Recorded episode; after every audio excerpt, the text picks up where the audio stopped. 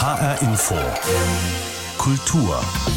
Gut vier Jahrzehnte gab es die DDR. Seit knapp drei Jahrzehnten ist sie schon wieder Geschichte. Für viele im Osten bedeuteten Wende und Wiedervereinigung auch einen Verlust an Alltagskultur. Darüber hat der Soziologe Steffen Mau ein viel diskutiertes Buch geschrieben mit dem seltsamen Titel Lütten Klein. Was sich dahinter verbirgt und warum er als Wissenschaftler so viel von seinem eigenen Leben erzählt, darüber habe ich mit Steffen Mau gesprochen. Mehr dazu in dieser Sendung, die Kultur in HR Info mit Christoph Schäffer. Am 9. November 1989 fiel die Mauer zwischen Deutschland Ost und Deutschland West. Das 30. Jubiläum des Mauerfalls prägt auch die Neuerscheinungen bei den Sachbüchern in diesem Herbst. Einige davon hat sich mein Kollege Ben Hähnchen auf der Frankfurter Buchmesse genauer angeschaut. Sie ist umstritten wie nie. Die Wende? Ein Egon Krenz-Begriff. Die Wiedervereinigung? Ein Beitritt wohl eher. Die Übernahme? Diesen Begriff bevorzugt zumindest der ostdeutsche Historiker Ilko Sascha Kowalczuk. Sein gleichnamiges Sachbuch ist eines der meistbesprochenen in diesem Herbst. Ein essayistischer Blick auf den Umbruch und darauf, wie Ostdeutschland Teil der Bundesrepublik wurde. Was da passierte, ist über viele gekommen. Und viele sind gewissermaßen in völlig neue Verhältnisse gespült worden, die sie auch so wollten, mehrheitlich aber nicht die Folgen. Und die Folgen waren für viele dramatisch. Habe dem Tag, an dem die D-Mark in die DDR eingeführt worden sind, sind Tag für Tag 10.000 Arbeitsplätze verloren gegangen. Der Arbeitsplatzverlust war mit sozialen und kulturellen Statusverlusten verbunden. Das soziale System brach zusammen und in einem wahnsinnigen Tempo. Und dieses wahnsinnige Tempo, glaube ich, ist etwas, was vielen, die das nicht erlebt haben, überhaupt nicht bewusst ist. Im Osten dagegen müsse man diesen Aspekt des Umbruchs nie erklären, so Ilko Sascha Kowalczuk. Der Historiker fordert ein Ende der Machthierarchie Ost-West. Das sei eine Frage der Anerkennung. Solche Diskussionen sind bei den zurückliegenden Jubiläen versäumt worden. Da klingt sich auch einer ein, der diese Auseinandersetzung schon lange fordert, der Historiker Philipp Thea. Er findet es nicht so schlimm, dass das Thema zum 30. Jahrestag des Mauerfalls konfrontativ diskutiert wird. Also ich glaube immer noch daran, dass Kontroversen uns eher voranbringen, auch als Gesellschaft, als äh, wenn über alles drüber gewischt wird, was jetzt 2009, 2014 eher der Fall war. Da gab es meines Erachtens überhaupt keine Bereitschaft, die Vereinigung kritisch zu diskutieren oder die Reformen vor allem danach. Insofern glaube ich, ist es ganz gut, dass jetzt diese Debatte in Gang gekommen ist. Das ist halt dann immer so die andere Frage, wie man dann Ostdeutschland auch betrachtet ob jetzt nur aus der westlichen Perspektive und auch die Ostdeutschen wiederum mit Übernahme und solchen Schlagworten sozusagen sich dann da wieder nur in diesem deutschen Kontext verorten. Für diesen Blick über den Tellerrand plädiert auch Christina Spohr. Sie arbeitet als Historikerin in London und Washington und blickt in ihrem sehr umfangreichen Buch Wendezeit auf die globalen Entwicklungen dieser Epoche. Und so wundert sich Christina Spohr, wie sehr nach innen gewandt die Debatte hierzulande geführt wird. Die Deutschen sehen vor allen Dingen sich selber, aber das war auch ein symbolisch total dramatischer Moment in der Geschichte des Ende oder des Ausgangs des Kalten Krieges. Ich glaube, in Deutschland fehlt uns manchmal der Blick unserer Position auch in der Welt, auch wie wir uns selbst darstellen wollen. Wofür stehen wir eigentlich? Das ist auch etwas, was noch aus dieser Zeit von vor 30 Jahren hervorrührt. Man war sich damals nicht sicher, aber wir sind uns auch heute noch nicht richtig sicher. Die aktuellen Sachbücher zu 30 Jahre Mauerfall und die vielen intensiven Diskussionsrunden und Gespräche über das Thema zeigen, wie viel Redebedarf in Deutschland noch herrscht und wie viel Verständigung noch nötig ist über Begriffe, über Schicksale. Ben Hähnchen mit Neuerscheinungen zum 30. Jahrestag des Mauerfalls. Das Thema prägt auch die Römerberg-Gespräche im Schauspiel Frankfurt an diesem Wochenende, wo man 30 Jahre nach dem Mauerfall mehr Aufbruch wagen will. Mit dabei ist auch Steffen Mau, Soziologieprofessor an der Berliner Humboldt-Universität. Steffen Mau hat gerade ein Buch über das Leben in der ostdeutschen Transformationsgesellschaft geschrieben. Es wird wohl auch deshalb so viel diskutiert, weil Mau die soziologische Analyse mit sehr persönlichen Erinnerungen aus seiner DDR-Jugend verknüpft. Dabei geht es ihm auch um den Verlust von Alltagskultur der DDR-Bürger nach 1989. Schon das Cover des Buchs macht neugierig. Es zeigt Postkartenaufnahmen einer Plattenbausiedlung in Rostock, darüber der Titel Lütten Klein. Das ist der Name dieser Siedlung, in der auch Steffen Mau aufgewachsen ist. Ich habe mit ihm am Rande der Frankfurter Buchmesse gesprochen und ihn gefragt, warum er im scheinbaren Einheitsgrau der Platte durchaus Lebensqualität entdeckt. Was ich äh, wollte, ist einfach äh, beschreiben, wie sieht eigentlich das Lebensgefühl der Bewohner aus. Denn wenn man von außen drauf guckt, dann fragt man sich natürlich, Wie kommt es, dass 90 Prozent der Leute in Umfragen eben sagen, ich bin mit der Wohnqualität sehr zufrieden, ich mag mein Stadtviertel, ich kann mich auch damit äh, identifizieren und das ist etwas, was ich nachvollziehen kann, weil das in den 70er Jahren 80er Jahren, wo ich dort aufgewachsen bin, genauso auch äh, gewesen ist. Die DDR hat selber auch so Zufriedenheitsstudien angestellt, gab auch Soziologen, die damals schon nach Lüttenklein gegangen sind und die haben das auch immer gefunden. Also die Platte besaß damals Prinzip eine konkurrenzlose Attraktivität. Die DDR hat die Innenstädte ruinös verfallen lassen, nichts investiert und eigentlich immer nur die sozialistische Lebensweise auf der grünen Wiese neu erfunden wenn man auf die DDR-Plattenbauten guckt, dann äh, darf man nicht sagen, Platte ist auch nicht gleich Platte. Es gab riesige Unterschiede zwischen Norden und Süden. In Rostock hat man ein bisschen mehr experimentiert als in anderen Gebieten, Halle Neustadt äh, zum Beispiel, weil man da von vornherein darauf geachtet hat, dass die einzelnen Stadtviertel auch eine Art von baulicher Identität bekommen. Sie sind eigenständig gestaltet. Man hat Klinker, ja, Backsteingotik damit implementiert. Man hat versucht, ja, Boulevards zu schaffen. Man hat Wohnungen für Künstler, Atelierwohnungen dort äh, geschaffen und in gewisser Weise auch ein sehr modernistisches, planerisches Konzept äh, umgesetzt, das natürlich an irgendeinem Punkt auch in das Gegenteil gekippt ist. Aber es gibt eben auch so faszinierende Bauten wie diese Mehrzweckhalle, die auch auf dem Cover Ihres Buches zu sehen ist, die heute unter Denkmalschutz steht. Das Ganze ist ja Teil einer Alltagskultur, Alltagsästhetik der DDR, von der nach der Wende nicht mehr so viel übrig geblieben ist. Sie erwähnen auch, dass es für solche DDR-Alltagsgegenstände mittlerweile Museen gibt, wo man sich die anschauen kann. Haben Sie persönlich Dinge aus DDR-Zeiten, die Ihnen ästhetisch ans Herz gewachsen sind? Oder was würde für Sie in so ein Museum der DDR reingehören? Ja, es gibt ja hin und wieder mal Versuche, Ausstellungen äh, zu machen. Gerade jüngst auch in Rostock eine Ausstellung äh, zum Palast der Republik, wo auch so die ganzen Artefakte und Utensilien, auch die ästhetischen Designs äh, der DDR nochmal aufgeführt äh, worden sind. Und man merkt das natürlich, mit, wenn man mit Gleichaltrigen oder Älteren äh, spricht, dass es bestimmte Dinge gibt, an die man sich auch unglaublich äh, stark erinnert. Das sind natürlich Musik, das sind aber auch natürlich Alltagsgegenstände, die eine große Rolle spielen. Ja, ein Museum müsste wahrscheinlich mehr sein als äh, ja, alte Zahnpastatuben und äh, Spähpakete, also so ein Reinigungsmittel, sondern es müsste ja irgendwie auch eine Reflexionsebene dazu existieren. Aber ich finde das durchaus äh, sinnvoll, sozusagen nicht im Sinne einer Archivierung, sondern im Sinne einer auch wieder Aneignung von bestimmten Elementen, auch modernistischen Elementen, die in der DDR äh, vorhanden waren.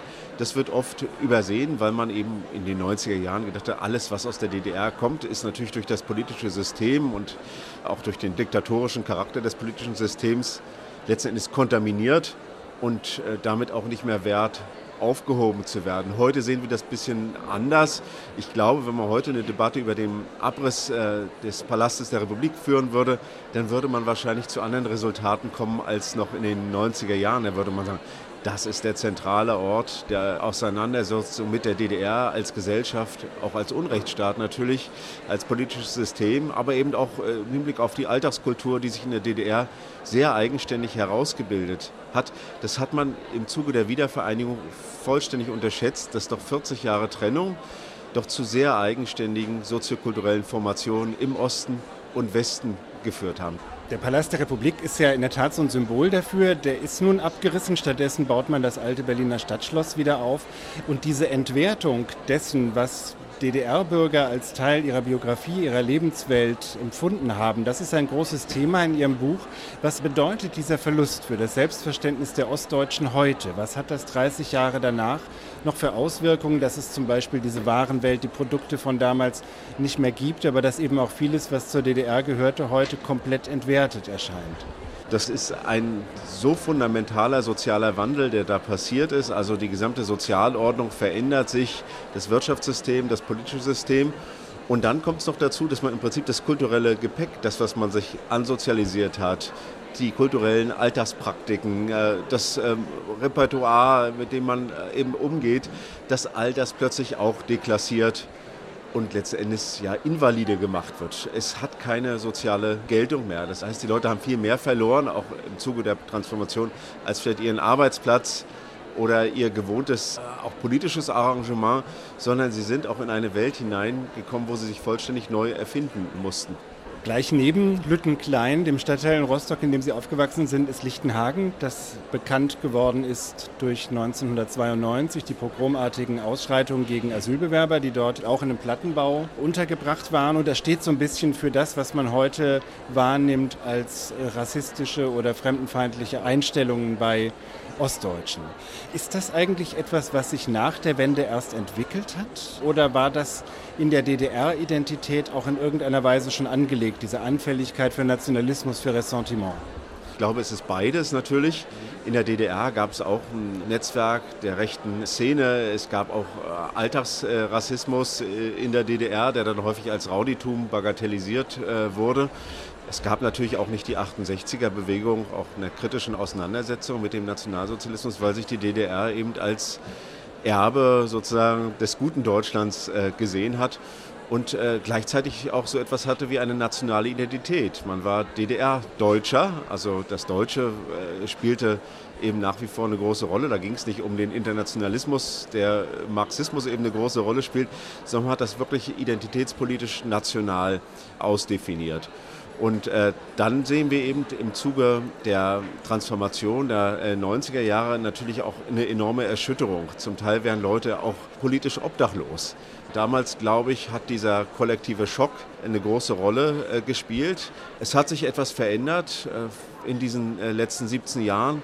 Und da würde ich sagen, dass sich durch den Wegfall der klassischen Agenten der sozialen Integration der Betriebe und auch der staatlichen Organe in den 90er Jahren Räume aufgetan haben. Also der vorpolitische Raum, der im Westen eben durch Verbände, Zivilgesellschaft, die Handwerkskammern besetzt ist, die Räume waren im Osten äh, leer. Und es ist jetzt keine Überraschung, dass viele der Protagonisten der rechtspopulistischen Bewegung eben aus dem Westen rübergekommen sind.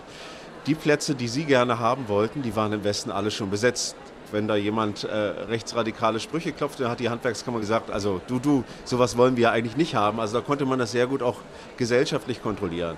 Im Osten war das nicht so. Da ist man erstmal in einen sehr leeren Raum hineingekommen und konnte sich da natürlich viel freier entfalten und auch einwurzeln.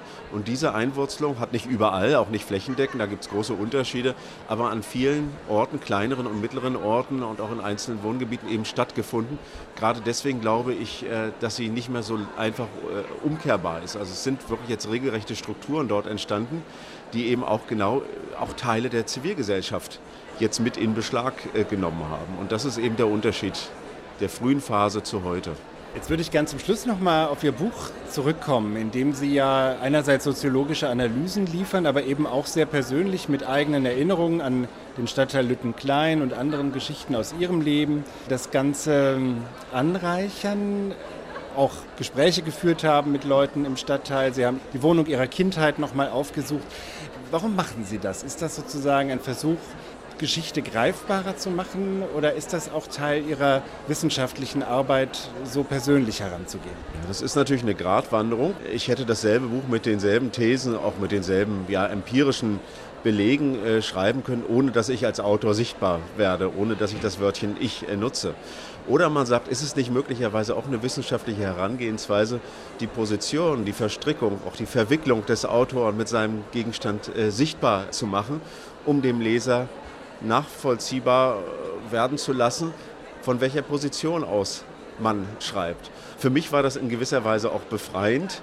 Und ich bin auch nach Lüttenklein natürlich gegangen und habe da äh, eine Lesung äh, gemacht. Und das ist natürlich eine tolle Erfahrung, wenn die Leute das Gefühl haben, hier schreibt einer, der versteht, wovon er redet. Er kommt nicht als Fremder, auch nicht mit einem ethnologischen Blick dahin, sondern er kommt als jemand, der nicht von oben herab schreibt, auch nicht denunzierend, sondern wirklich auf Augenhöhe versucht zu verstehen, was dort vor Ort äh, passiert, welche Veränderungen sich da eigentlich ergeben haben.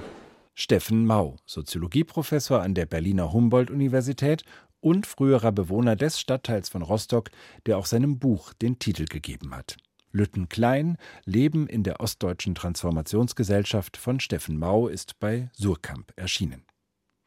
Der Mauerfall war der Auftakt zur Wiedervereinigung Deutschlands und zur Überwindung der Ost-West-Konfrontation in Europa. Heute, 30 Jahre später, erleben wir, wie das vereinte Europa wieder zerfällt. Wäre es nach Boris Johnson gegangen, hätte der Brexit in dieser Woche stattfinden sollen.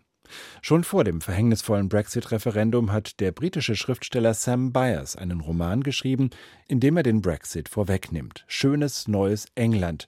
Unter diesem Titel ist das Buch jetzt auf Deutsch erschienen. Und es passt genau in das Brexit-Chaos, das wir seit Monaten erleben, meint Frank Statzner. HR Info. Der Büchercheck. Die Politik hat Sam Byers schon abgeschrieben in seiner düsterbösen Zukunftsvision Schönes neues England. In seinem Roman gibt es nur einen Politiker, spießig, geltungsbedürftig, machtbesessen, jämmerlich, ein Mann vom rechten Rand. Byers beschäftigt sich lieber mit der Gesellschaft, den Bürgern in diesem schönen neuen England. Worum es geht. Die Protagonisten sind zum einen prekäre Typen, zum einen fremdbestimmte und ausgebeutete Freiberufler in der Digitalwirtschaft. Sie haben es mit Halunken zu tun, die manipulieren, Menschen wie Schachfiguren gegeneinander ausspielen und Kasse machen. Und dann gibt es noch ein paar Intellektuelle oder solche, die sich dafür halten, aber im Wesentlichen damit beschäftigt sind, ihre charakterschwachen Geltungsbedürfnisse zu befriedigen. Da geht es nicht etwa um brillante Analysen, sondern um größtmögliche Wirkung. Einige kreieren eigens Internetidentitäten Aktivitäten, um mit mehreren Figuren mitzuspielen. Da werden Menschen benutzt, es wird gehasst, gelogen, fertig gemacht. Medial auf allen verfügbaren Kanälen. Klicks und Likes zählen, egal wie. Das Ganze verselbstständigt sich.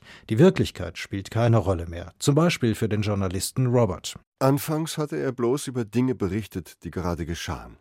Dann war er aufgestiegen und hatte den Schwerpunkt nicht auf das gelegt, was geschah, sondern darauf, was er über die Dinge dachte, die gerade geschahen. Nun war das, was er dachte, das, was passierte. Seine Ansichten und die anderer waren Selbstereignisse geworden, die ihre Gegenstücke und Vorbilder aus der wirklichen Welt verdrängten. Hass, Widerspruch und Dissens waren lediglich modifizierte Grundsubstanzen dessen, was einzig wirklich zählte Wirkung und Reichweite. Das ist aber nur ein Thema. Das andere ist die Überwachung der Gesellschaft, um durch genaueste Verhaltensstudien maximalen Profit generieren zu können.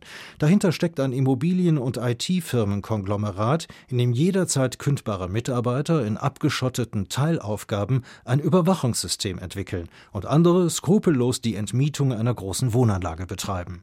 Nur ganz wenige haben den Überblick und wissen um den Sinn und Zweck von vielen zerstörerischen Einzelaktionen, die die Gesellschaft in Stress Stress versetzen.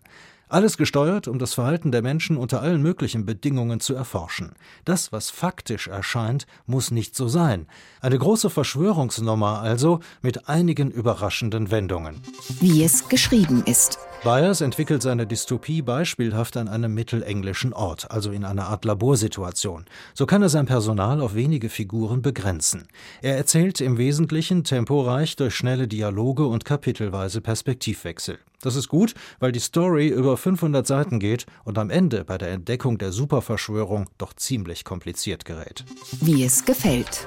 Wenn man das Spektakel im Westminster verfolgt, könnte man meinen, schlimmer kann es nicht kommen. Falsch. Sam Byers hat eine Idee, dass da noch viel Luft nach unten ist. Witzig und unterhaltsam, böse und zynisch ist seine Geschichte, aber angesichts mancher Protagonisten der UK-Politik durchaus mit Realitätsbezug. Ich finde, das richtige Buch für jetzt. HR Info, der Büchercheck. Auch als Podcast zum Nachhören auf hrinforadio.de. Schönes neues England von Sam Byers ist im Tropenverlag erschienen und kostet 24 Euro. Frank Statzner hat das Buch vorgestellt. Ein roter, fünfzackiger Stern. Im Osten war das ein Symbol des herrschenden Systems, im Westen eines der politischen Widerständigkeit. Und so wurde in der Bundesrepublik nach 1968 alles Mögliche nach dem roten Stern benannt, auch Verlage und Buchhandlungen. Heute erscheint das ein bisschen aus der Zeit gefallen.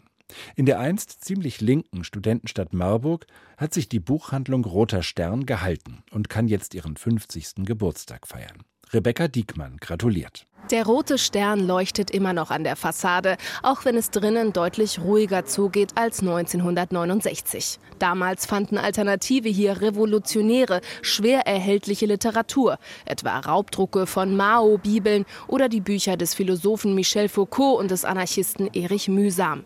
Auch die ersten feministischen Streitschriften fand man hier, erzählt Uli Hokjanowski. Er ist seit 40 Jahren dabei und heute der Dienstälteste im Roten Stern. Also wir waren eben nicht nur äh, Buchladen, sondern natürlich auch sowas wie ein Infotreffpunkt. Es wurden hier Aushänge im Schaufenster zu allen möglichen politischen Ereignissen. Leute kamen hierher, auch ohne die Absicht, ein Buch zu kaufen, sondern um Gleichgesinnte zu treffen. Und hier wurde diskutiert dann auch. Und insofern waren wir natürlich auch sehr stark eingebunden äh, in die Szene der politischen Linken hier in Marburg.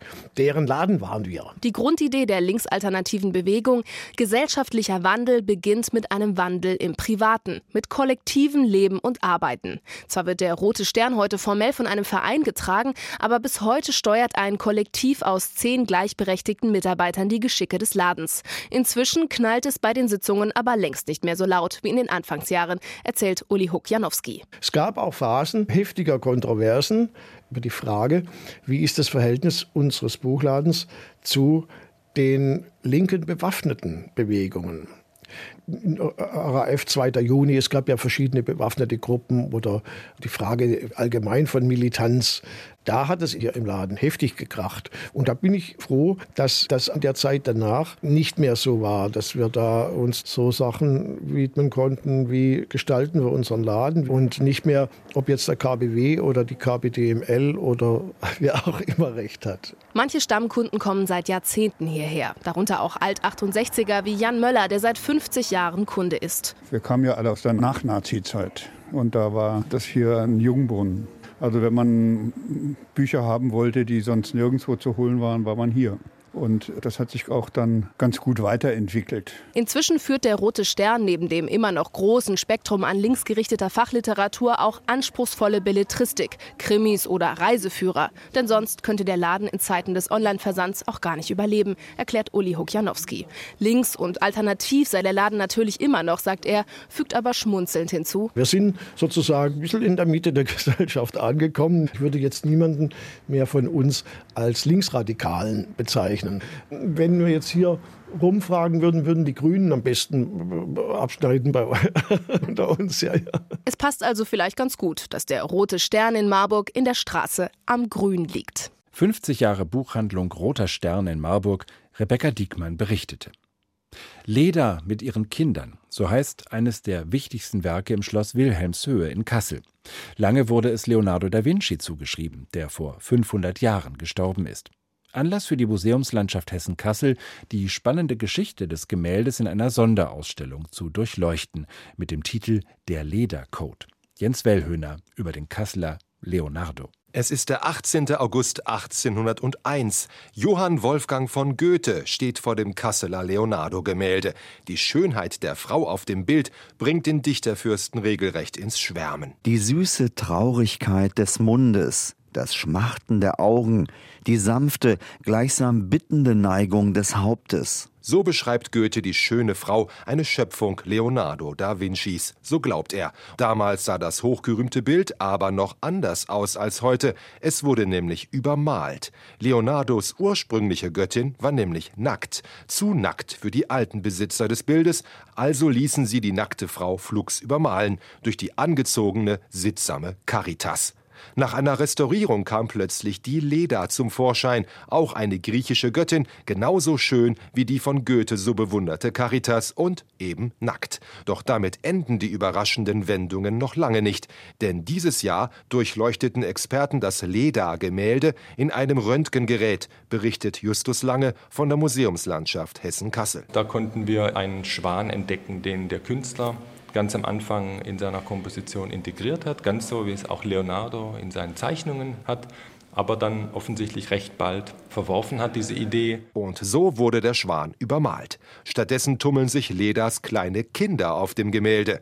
In der Kasseler Ausstellung ist das Röntgenbild zu sehen. Da erscheinen noch andere seltsame Linien. Es gab offenbar mehrere Entwürfe, die immer wieder geändert und übermalt wurden, bis endlich die Leder entstand, so wie Leonardo sie wollte. Von Leonardo wissen wir, dass er Werke ja immer wieder auch überarbeitet hat. Wenn man an die Mona Lisa denkt, dann sind da, ich glaube, 20 Farbschichten mit ganz dünnen Lasuren, also dass er nie offensichtlich zufrieden war mit dem Endergebnis. Auch die Leder wurde in Leonardos Werkstatt immer wieder geändert.